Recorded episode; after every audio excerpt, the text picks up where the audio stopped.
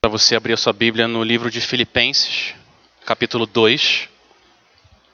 Filipenses, capítulo 2. Nós vamos ver do verso 1 ao verso 4. Filipenses, capítulo 2, a partir do verso 1. Se você está usando uma das Bíblias em frente a você, essa passagem está na página 915, 915.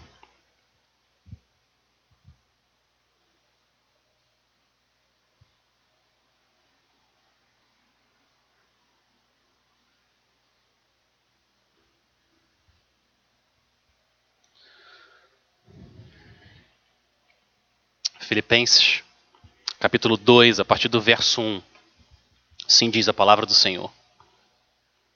Se por estarmos em Cristo nós temos alguma motivação, alguma exortação de amor, alguma comunhão no Espírito, alguma profunda afeição e compaixão, completem a minha alegria, tendo o mesmo modo de pensar, o mesmo amor, um só Espírito e uma só atitude Nada façam por ambição egoísta ou por vaidade, mas humildemente considerem os outros superiores a si mesmos. Cada um cuide não somente dos seus interesses, mas também dos interesses dos outros. Vamos orar mais uma vez.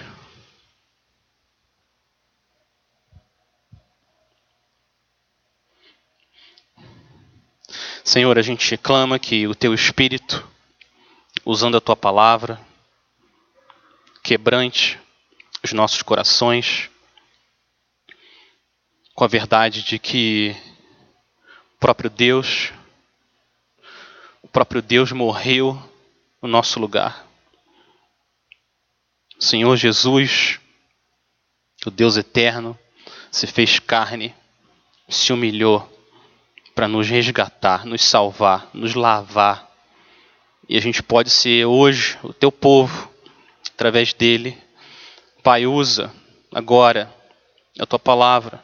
A gente pede para que o Senhor construa mais e mais unidade entre nós, que o Senhor nos dê corações humildes que glorificam o Senhor.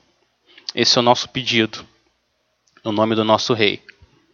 Amém. Imagina que você tem um amigo que tenha muito dinheiro, um amigo rico, e ele quer começar uma loja de roupa. Ele decidiu começar uma loja de roupa e ele chama você e pede a sua ajuda. Olha só, eu preciso que você me ajude. Eu vou contratar um gerente para essa loja e eu quero que você me ajude a filtrar os candidatos e escolher junto comigo quem vai ser o gerente da minha loja. E você você ama o seu amigo, você fala, tá bom, quero te ajudar. E ele apresenta para você os dois candidatos. O primeiro candidato tem um currículo invejável. Ele estudou, se formou na melhor escola de Paulínia. Ele fez estágio na loja mais concorrida do Shopping Dom Pedro, em Campinas. Ele fez faculdade aqui no Brasil, terminou, foi fazer um mestrado em administração de empresas na Alemanha, terminou, fez doutorado na Inglaterra e voltou para o Brasil. O currículo desse homem, imbatível. Só tem um problema com esse candidato. Ele é arrogante. Ele é uma pessoa difícil de lidar. Ele nunca acha que ele está errado. Ele tem dificuldade em trabalhar com os outros. Ele não ouve as pessoas, trata as pessoas mal. Mas tirando isso, ele é excelente. E tem o segundo candidato que ele apresenta para você. O segundo candidato tem um currículo mais ou menos. Ele se formou num instituto sério de administração aqui no Brasil, mas ele não fez faculdade, ele nunca saiu do país, ele não tem muita experiência. Nunca administrou uma empresa, nunca trabalhou em nenhuma loja, não tem muita experiência. Mas ele é muito humilde, ele é uma pessoa humilde, todo mundo ama trabalhar com ele. Ele é muito fácil de lidar, ele ouve os conselhos, ele tem um espírito ensinável. Todo mundo gosta de estar em volta dele, ele sempre quer ajudar as pessoas, mas o currículo dele é mais ou menos. Seu amigo chega para você e me ajuda, me ajuda. Quem que eu contrato? Desses dois candidatos, quem que eu escolho? E eu arrisco dizer que todos nós aqui, sem exceção, todo mundo ia sugerir para o nosso amigo rico, dono da loja, não contrata o primeiro, não faça isso. Contrata esse segundo, contrata esse homem humilde. Por quê? Por que, que todos nós íamos sugerir isso? Porque a gente sabe como que é terrível a soberba e como que ela gera conflito, como que ela destrói relacionamentos. Ninguém consegue conviver com uma pessoa muito arrogante.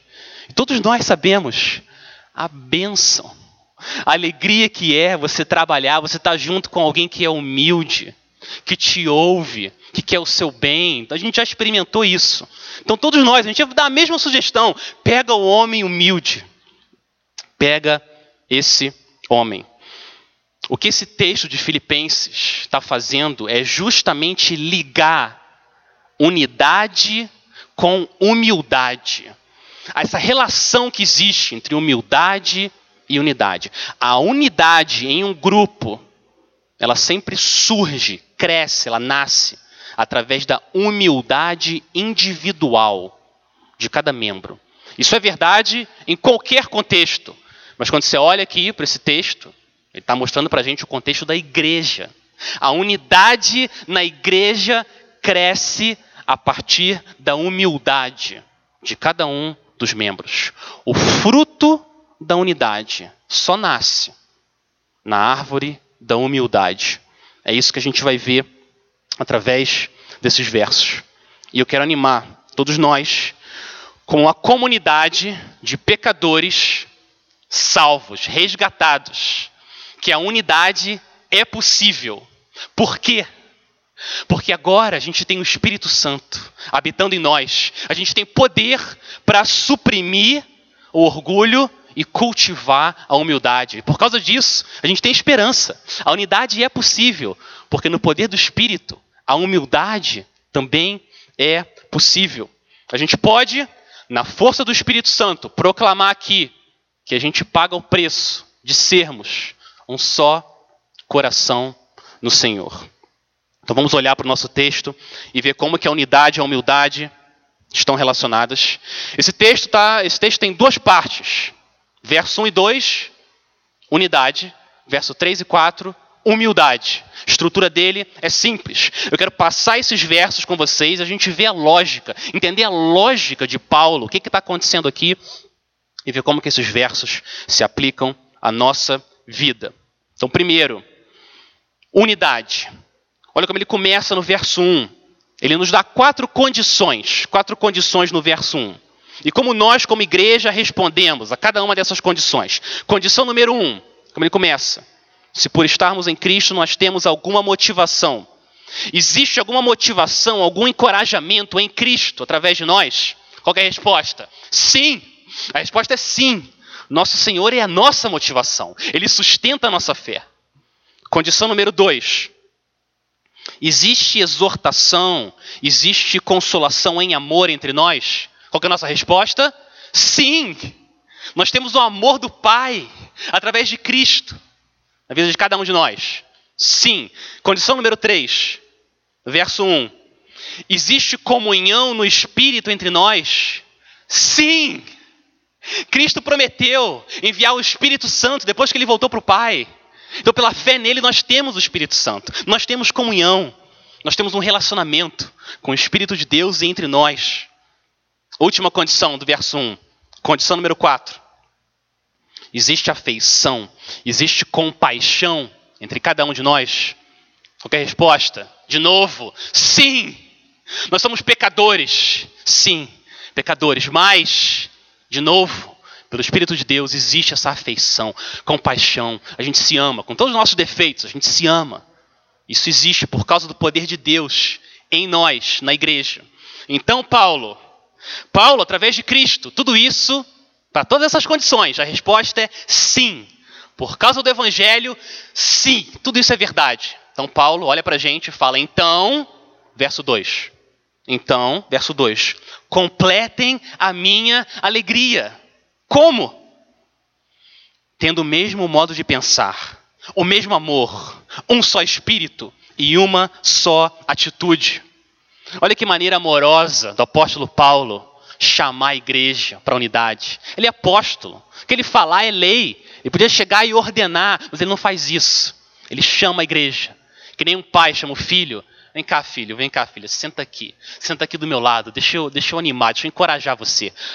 Olha o que ele está falando. Igreja, igreja, eu estou alegre porque Cristo está sendo pregado, Cristo é pregado, o Evangelho está sendo propagado entre as nações. Eu já estou alegre, mas completem a minha alegria. Completem a minha alegria. Vivam em unidade, vivam em unidade como irmãos. E olha o que ele faz para cada condição do verso 1, cada uma das quatro condições do verso 1, ele dá um chamado no verso 2. Primeiro chamado, tenha o mesmo modo de pensar. Segundo, tenham o mesmo amor. Terceiro, tenham o mesmo espírito. Quarto, tenham a mesma atitude, a mesma mentalidade.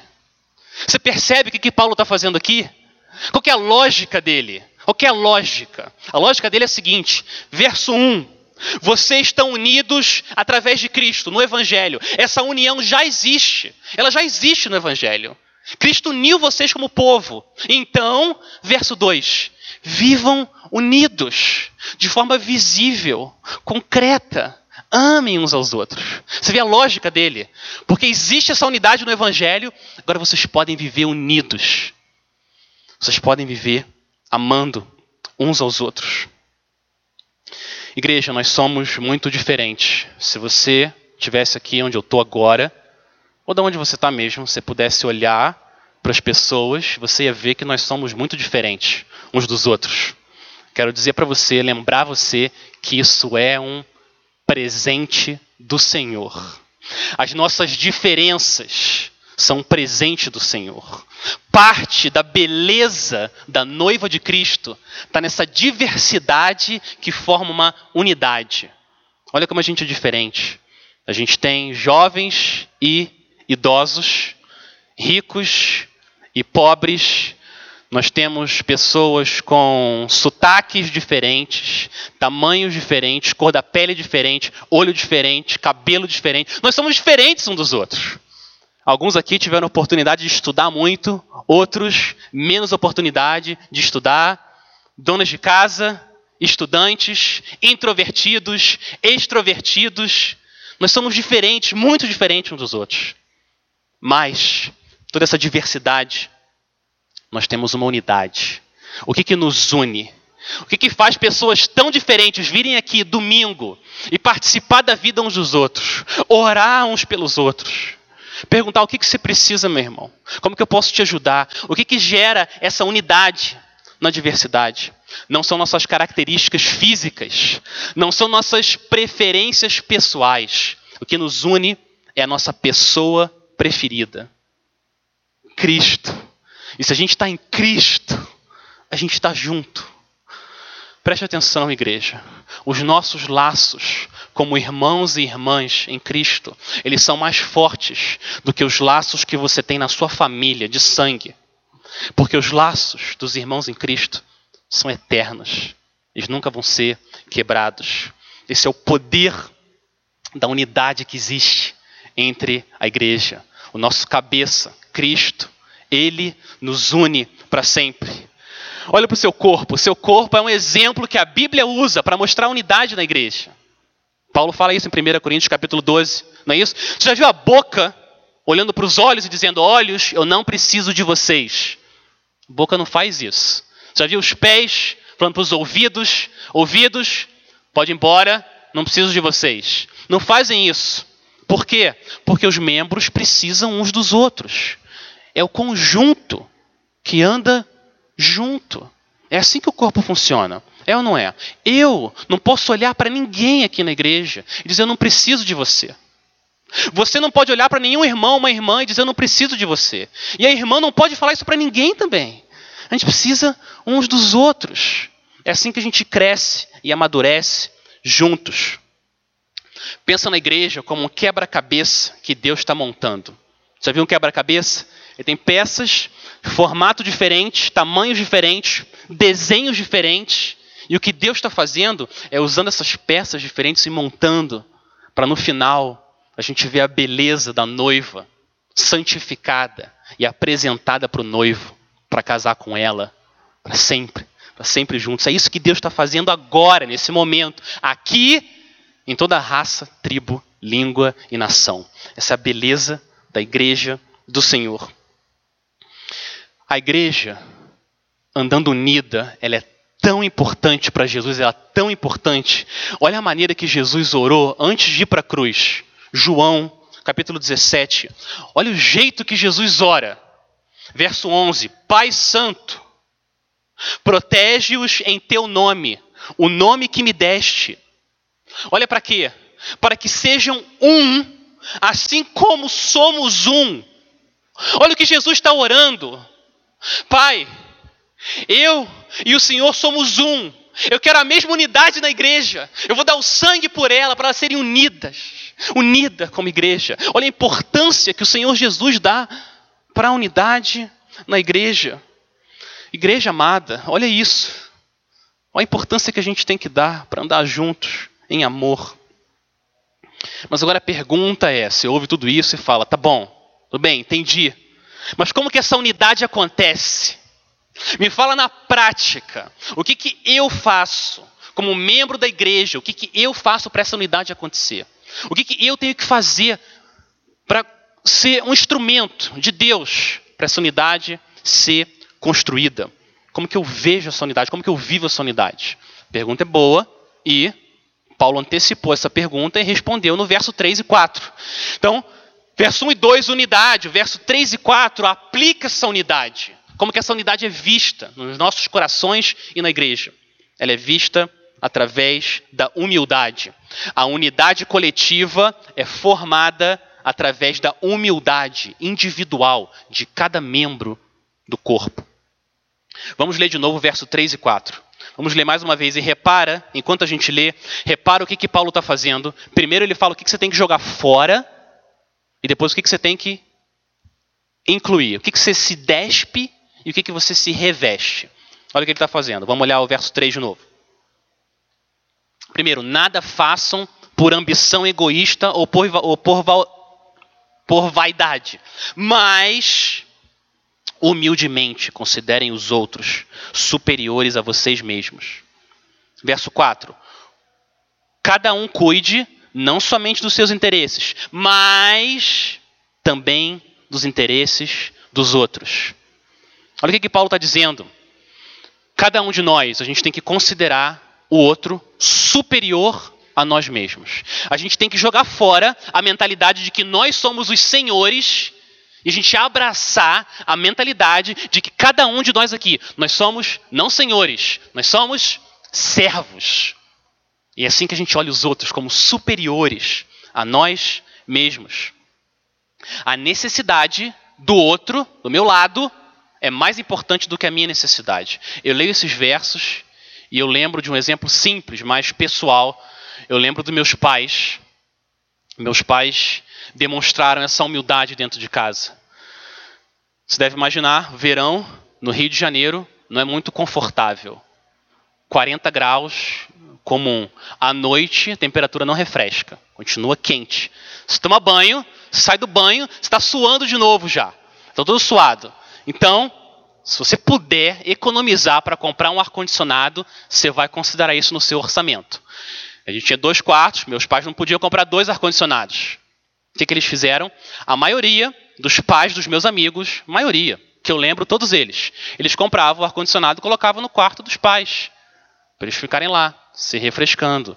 Meus pais, eu só percebi isso anos depois.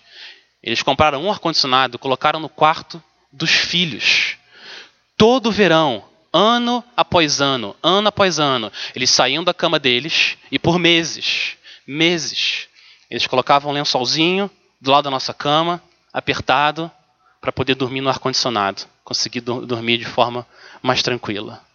Isso é um exemplo de gente que coloca a necessidade dos outros, nesse caso, os filhos, vocês mães e pais, vocês sabem disso. Coloca a necessidade dos outros acima da sua, mesmo que isso te cause desconforto. Isso é humildade. É isso que é humildade verdadeira. Agora a pergunta é: de onde que vem o poder para você fazer isso como um hábito e com alegria? Aonde? Aonde você arruma? Me fala, aonde você arruma o poder? Pra você fazer isso e não ficar reclamando, você fazer isso com alegria, louvando ao Senhor. O poder para humildade vem do mesmo lugar que vem o poder para unidade. A humildade e a unidade nascem no mesmo lugar, onde a gente acabou de cantar aqui, antes da mensagem. Eles nascem na cruz, no Evangelho, no Evangelho do Senhor Jesus. Olha como começa essa passagem. Ela começa se por estarmos em Cristo, é a cruz que nos dá humildade verdadeira, porque a humildade é um dom do Espírito, é a mansidão. Como é que isso funciona? Quando a gente se afasta da cruz, quanto mais você se afasta da cruz, o que significa menos você lê a Bíblia, menos você vem na igreja, menos você passa tempo diante do Senhor, você vai se afastando da cruz, a cruz vai ficando longe, longe, longe, ela vai diminuindo, ela vai ficando pequenininha. Quanto mais longe você está da cruz, menorzinha ela fica. Até o ponto de que ela some. E o que acontece é que o pecado já não é tão grave assim. E o amor de Deus já não é tão grande assim. Você quer aquecer o seu coração e pegar a humildade? O que, que você faz? Você faz o caminho contrário. Você vai andando em direção à cruz o Evangelho, e você vai chegando perto da cruz. Quanto mais perto você chega da cruz, maior ela vai ficando, maior ela vai ficando, até que você chega no pé da cruz. Você está ali pertinho, pertinho da cruz, e você olha e você vê o Filho de Deus crucificado naquele madeiro, de perto. Isso te humilha. Isso te humilha. Por que te humilha? Porque aquela ideia de que nós somos pessoas boas, que só um pouquinho de educação, disciplina, a gente se torna uma bênção, isso vai por água abaixo. O meu pecado mostra o que, que foi necessário. O Filho de Deus se fez maldição. Isso foi necessário. Isso humilha a gente. E ao mesmo tempo, a gente vê o tamanho do amor de Deus, a segurança que a gente tem em Cristo. As pessoas humildes são aquelas que vivem pertinho ali, aos pés da cruz. Elas são sensíveis. O quão terrível é o pecado delas, e sensíveis para o tamanho do amor de Deus. O que, que ele foi capaz de fazer para vir me resgatar e me amar. Então, diante de tudo que a gente vai falar aqui sobre humildade, nunca se esqueça que a fonte da humildade é a cruz de Cristo, é o Evangelho. A cruz não é a mensagem que você ouve e agora, crente 2.0, vou fazer outra coisa agora, me fala como que eu vivo. Não, não. Você vive agarrado na cruz de Cristo, lembrando que seu pecado foi perdoado. E agora você vive pela fé. Agora a pergunta que eu faço quando eu olho esse texto é a seguinte: por que, que Paulo, falando de unidade, por que, que ele vem falar agora de humildade? Por que, que ele não fala de amor? Por que ele não fala de paz? Por que, que ele escolhe humildade nesse contexto da unidade? Por quê? Ele está falando do combate entre o orgulho e a humildade, eu entendo, porque o orgulho é o maior destruidor de unidade nesse mundo. Não existe nada, nenhuma força nesse mundo que destrói mais do que o orgulho. O orgulho destrói casamentos, o orgulho divide igrejas, o orgulho deixa um rastro de morte por onde ele passa. O orgulho, que todos nós aqui temos. Ele é como uma pistola engatilhada, pronta para causar destruição e morte. Nada é mais mortal na nossa vida do que o orgulho. C.S. Lewis chamou o orgulho de o grande pecado. Um outro teólogo, Andrew Murray, ele disse que o orgulho é a raiz de todo pecado. Todo pecado. É por isso que eu sei que nenhum de nós aqui, a gente não contrataria o bambambam bam, bam, orgulhoso. Todo mundo ia falar para contratar o humilde. Por quê?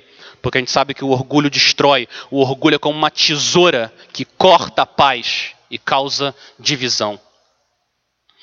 Thomas Watson, pastor inglês, disse o seguinte sobre o orgulho, abre aspas.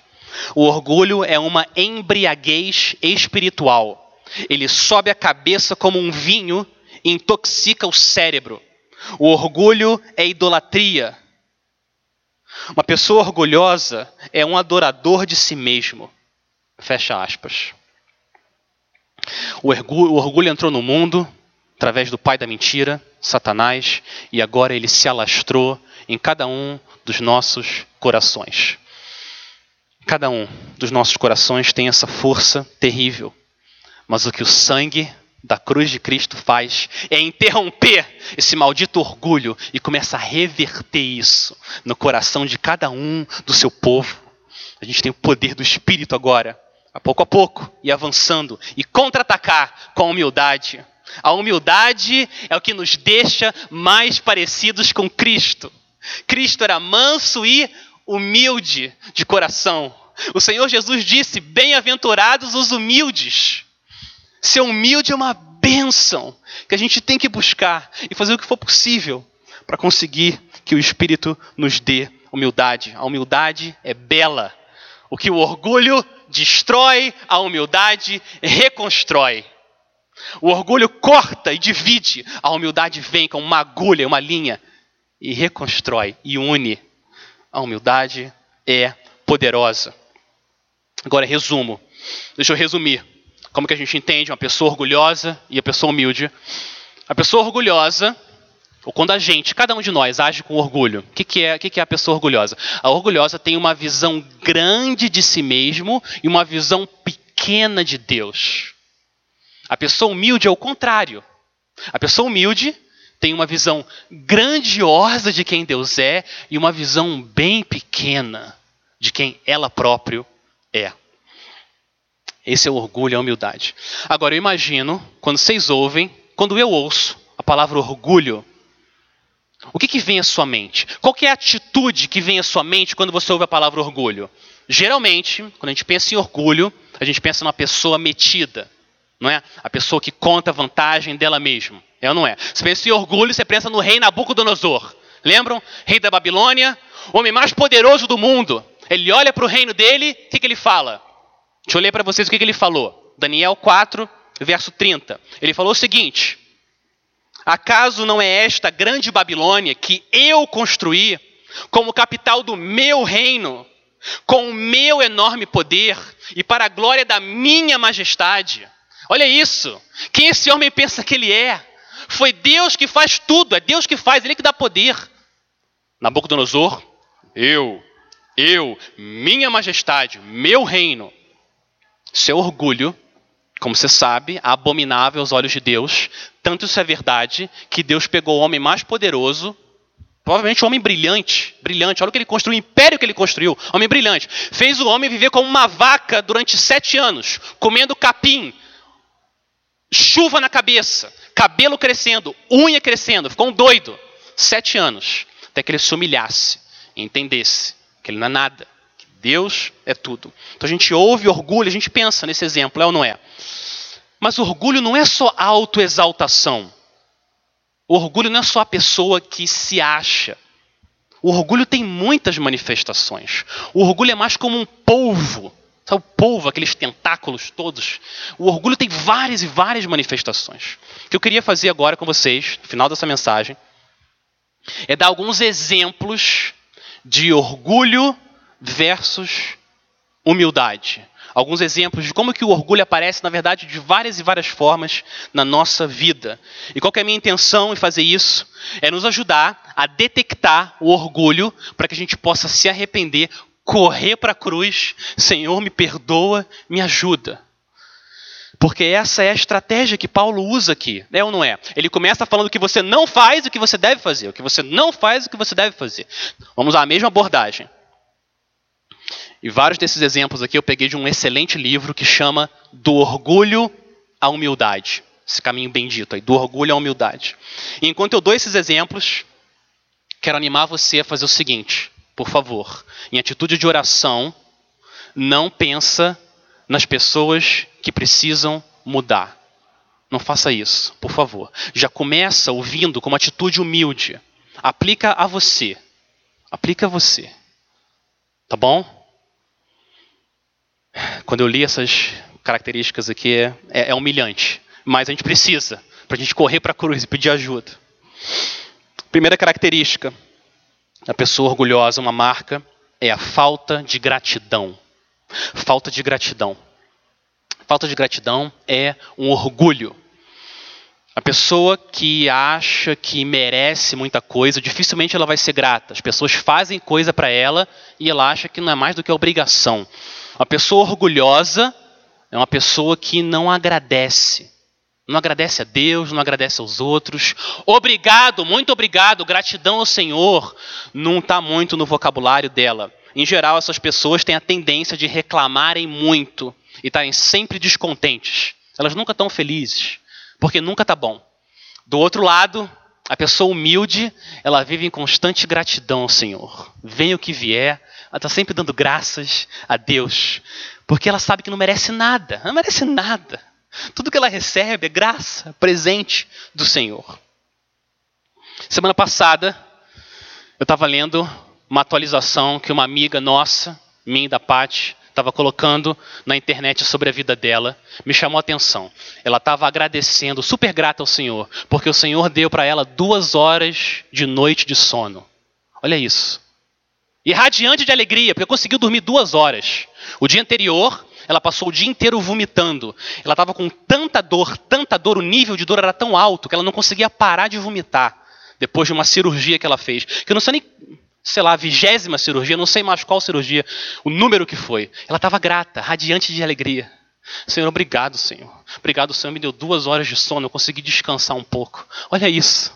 Olha que coisa linda. Por que, que isso acontece?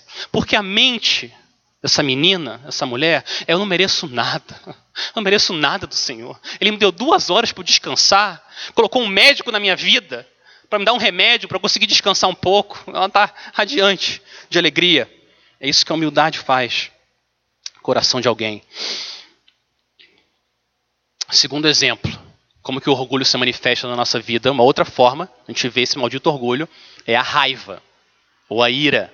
Uma pessoa orgulhosa, uma pessoa que frequentemente está nervosa, briga muito com as pessoas. Geralmente ela fica nervosa porque a expectativa dela não foi atendida. As pessoas não fizeram o que ela queria que elas fizessem. Então, ela fica nervosa. Sabe quando a criança chora porque está na hora de parar de brincar e ir para o banho? Chega agora, agora é hora de tomar banho. Começa a chorar. Ah! Por quê? Porque ela fica nervosa com raiva? Porque a vontade dela não é feita. É ou não é? Infelizmente, a gente sabe que a gente ainda tem o poder de fazer a mesma coisa. Às vezes, de raiva, a gente chora. Às vezes, a raiva se manifesta no nosso tom de voz, o que a gente fala para as pessoas, mas o orgulho ainda se manifesta dessa forma. Do outro lado, mas pessoa humilde, um espírito dócil, manso, difícil você tirar uma pessoa humilde do sério. Você bate, bate, bate, mas é difícil, difícil. Ela é tardia em se irar. Por quê? Porque uma pessoa humilde, ela está mais preocupada em fazer a vontade de Deus do que a vontade dela. Então, se a vontade de Deus é feita, ela está bem. Então, essa é uma segunda forma que a gente tem que clamar ao Senhor, nos dar mansidão e arrancar a ira do nosso coração. Terceira marca comum que acontece eu já perdi a conta de quantas vezes eu caí nesse pecado. Uma marca do orgulho é a pessoa que fala muito, ou a pessoa que fala muito e fala muito de si mesmo. Já teve conversa assim, que você está conversando com a pessoa e é só ela. E ela monopoliza e fala bastante, fala muito dela. E você fala um assunto, ela traz o assunto, dá um jeito de trazer o assunto para ela, para as experiências dela. O que acontece? Isso é uma manifestação de orgulho também. As pessoas que fazem isso, em geral, o que está por trás é o orgulho. Porque a gente acha que a coisa mais importante é o que a gente tem para falar, a nossa opinião, as nossas experiências. É ou não é? Terrível, terrível. A gente vê isso na nossa vida. Do outro lado, mas a pessoa humilde é a pessoa que ela responde suas perguntas. Você pergunta para ela como é que você está, ela responde. Mas ela é interessada na sua vida. Ela ouve de verdade como que você está, o que, que você está precisando, ela está interessada em como você vive, o que você faz. A pessoa humilde, ela considera os outros mais importantes do que ela própria. Isso é uma marca de humildade. Isso é uma boa pergunta para a gente aplicar a nós mesmos. Quando você está conversando com alguém, quem é a pessoa que mais fala na conversa? Geralmente. Essa pode ser uma marca do nosso orgulho e a gente precisar se humilhar diante do Senhor. Quarta marca, difícil, dolorida. Quarta marca, em geral, as pessoas orgulhosas são pessoas defensivas. Elas ficam na defensiva. Se você faz alguma crítica construtiva, com amor, repreende com amor, ela já. Sabe o Wolverine? Não tem aquele. sei lá, um super-herói, eu acho. ele fica nervoso e sai umas unhas assim da mão dele, alguma coisa parecida. A pessoa, a pessoa orgulhosa, geral, ela fica na defensiva. Você fala uma coisinha dela, ela já inverte, mas e você também? Ela dá sempre um jeito né, de se defender e sempre dando desculpa, nunca, nunca assume o pecado e coisas do tipo. Sempre estão se justificando. Raramente ela vai dizer que ela está errada. Do outro lado, uma pessoa humilde, ela é rápida em assumir que ela está errada. Você vem falar para ela alguma coisa, ela é rápida. E não só isso, ela agradece. Fala, obrigado, você tem razão. Você tem razão, não devia ter feito aquilo. Obrigado. A pessoa humilde, ela fica feliz, porque ela saiu do caminho do pecado e agora está andando com o Senhor. São pessoas ensináveis, elas andam com a guarda baixa e estão abertas a ouvir repreensão e crítica. Como que você pode aplicar isso à sua vida? Pensa, quando foi a última vez que você pediu perdão a alguém? Alguém chegou para você e falou alguma coisa e ao invés de justificar, você falou desculpa, perdão, ponto. Essa é uma boa, uma boa forma da gente perceber orgulho ou humildade no nosso coração. Quinta, as mulheres, vocês falaram sobre isso ontem, a oração. A oração é um dos melhores termômetros na nossa vida se a gente está caminhando na direção do orgulho ou na direção da humildade. Por quê? Porque as pessoas orgulhosas, geralmente, elas não oram. Ou se elas oram, elas oram muito pouco. Não tem uma vida de oração. Por quê?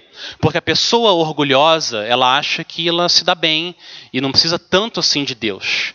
Mas, do outro lado, a pessoa humilde, ela está sempre em oração sempre dependente do Senhor, porque ela tem uma visão muito pequena de quem ela é. Ela acredita no que Jesus falou: sem Ele eu não posso fazer nada. As pessoas humildes, elas têm essa vida de oração diante do Senhor. Esse senso de dependência e humildade é visto na vida de oração dela. E agora, para terminar, última marca para a gente detectar orgulho, humildade, como que a gente está agindo. O Senhor nos ajuda. As pessoas orgulhosas, em geral, elas são muito críticas elas são pessoas críticas. Elas estão o tempo todo, o tempo todo vendo defeito nas coisas e defeito nas pessoas. Nunca tá bom. A pessoa faz 100 coisas certas, uma errada. É errada que ela foca. Talvez você você teve pais e mãe, pai, um pai e mãe assim. Talvez você esteja agindo assim com alguma pessoa. Isso é terrível. Eu, isso é orgulho. A pessoa que é muito crítica, está sempre reclamando, vendo defeito, isso é orgulho. Do outro lado, a pessoa humilde releva as críticas. Fala também na hora certa, mas ela releva. O que ela quer é encorajar as pessoas. Ela vê o que, que foi bom, o que, que a pessoa faz correto. Ela pega aquilo, agarra e fala: Olha só, muito bacana isso aqui que você fez. Isso é a graça do Senhor na sua vida. E ele encoraja as pessoas. Não tem um espírito crítico. Por quê? Elas passam muito mais tempo isso é uma marca importante. Elas passam muito mais tempo olhando para os pecados delas próprias, que não sobra muito tempo para olhar para o pecado dos outros. A pessoa se vê, como Paulo disse, como o pior dos pecadores. Não sobra tempo para ficar criticando os outros. Meus irmãos, nós precisamos de ajuda. Precisamos clamar ao Senhor que Ele traga um espírito de arrependimento quebrantamento, humildade verdadeira. E você sabe, como eu, que o nosso coração é enganoso. Para mim, é bem mais fácil eu ver o pecado na vida dos outros do que o pecado no meu coração. É mais fácil, mais tranquilo. Eu quero animar você, de forma bem prática. Como que você pode ter uma atitude humilde essa noite ou amanhã? Faça o seguinte: chegue para a pessoa que mais ama você, que mais conhece você, chegue para ela e fala: Meu amigo, minha amiga, meu amor, quem for, me ajuda. Me ajuda eu perceber aonde que eu estou agindo de forma orgulhosa. Me ajuda, me mostra, me aponta e me ajuda a trilhar o caminho da humildade. Me perdoa e ora comigo, me ajuda a andar pelo bendito caminho da humildade. Meus irmãos, semana que vem, o nosso foco, texto, o foco do texto é a humildade e a humildade de Cristo. A gente vai olhar para o nosso exemplo sublime de humildade, o nosso Senhor Jesus. Mas até lá, eu quero animar você, hoje à noite, durante essa semana, a clamar para o Senhor: Senhor, me mostra o meu orgulho, me dá arrependimento. Só o teu Espírito pode fazer isso, me dá arrependimento e me ajuda a caminhar de forma humilde. Eu dei o um nome para essa mensagem aqui de unidade e humildade, mas na verdade a unidade vem através da humildade. O caminho para a unidade coletiva é a humildade pessoal, porque o fruto da unidade só nasce na árvore da humildade. As pessoas sensíveis e humildes, elas vivem perto da cruz, onde a gente vê quão grave é o nosso pecado, quão grande é o amor do nosso Deus. Igreja, que o bendito e poderoso Espírito Santo nos ajude a gente reconhecer o nosso orgulho e saber que, que tem solução. Jesus veio. Esse é o poder da cruz. Ele veio, morreu por causa do nosso orgulho, para que a gente pudesse caminhar em unidade e humildade diante do Senhor. A Ele, só a Ele, ao Senhor Todo-Poderoso, seja glória, hoje e sempre. Amém. Vamos orar mais uma vez, antes da gente cantar o nosso grande Deus.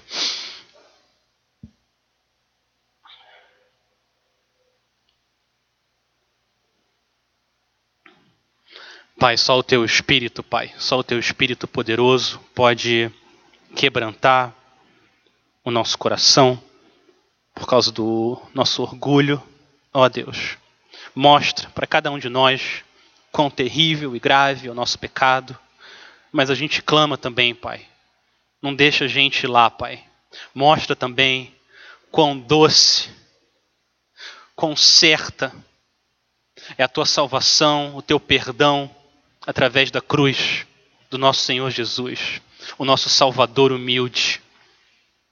Senhor, nos ajuda, Pai, a perceber, nos dê olhos para ver tanto a gravidade do nosso orgulho como a beleza e o poder que a gente tem em Cristo para andar de forma unida e humilde e assim o teu nome ser exaltado em nosso meio. Nos perdoa, Pai. Nos perdoa e tenha misericórdia de nós, para que o teu nome seja glorificado em nosso meio. Em nome de Jesus. Amém.